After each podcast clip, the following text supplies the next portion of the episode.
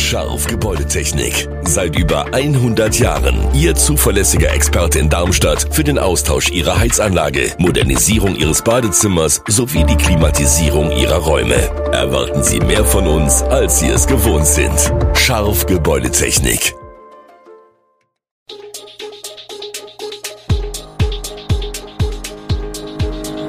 Gude, unser morgendliches News Update. Das Wichtigste aus Südhessen für Sie im Überblick.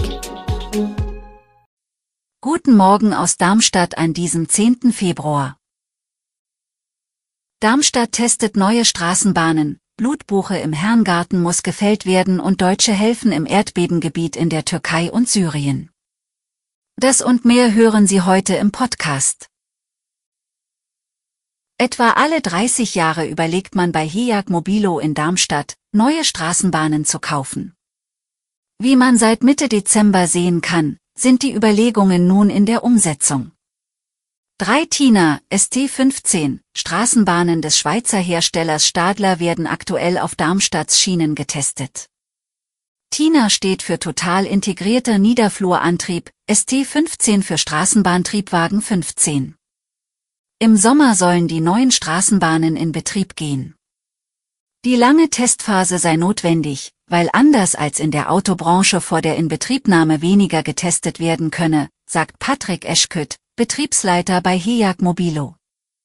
Die Triebwagen müssen auf das Darmstädter Netz, die Kurvenradien und die Meterspur angepasst werden.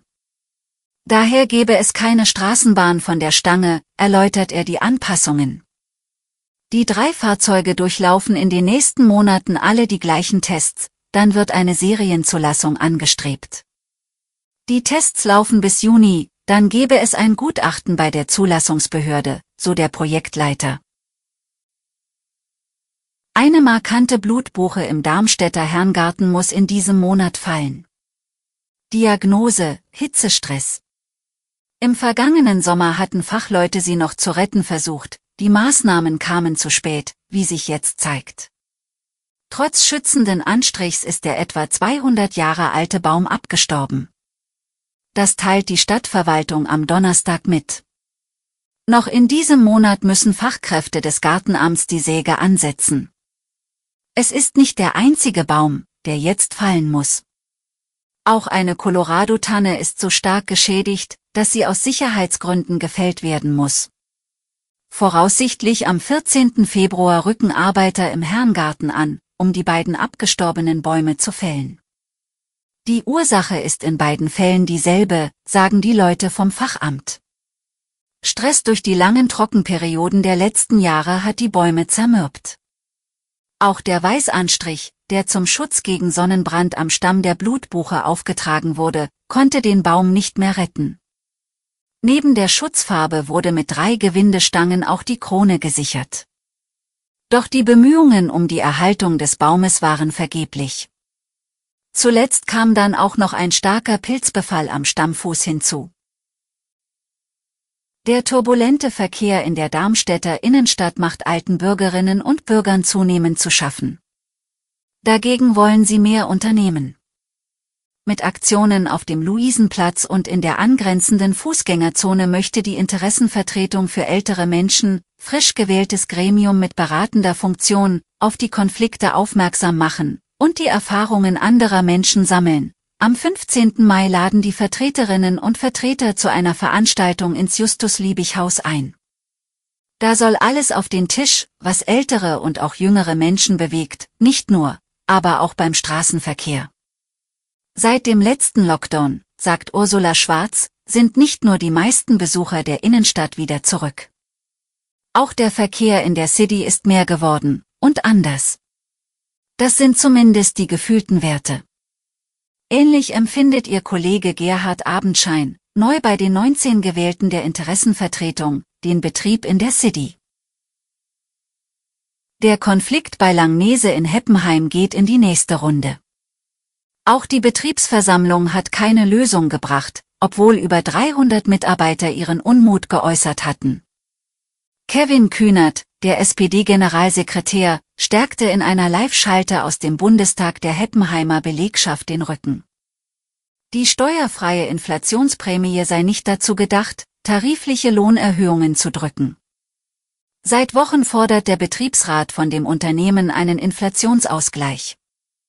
Doch Unilever zeige konsequent die kalte Schulter. Und das, obwohl dem Konzern Gewinne in Milliardenhöhe prognostiziert werden.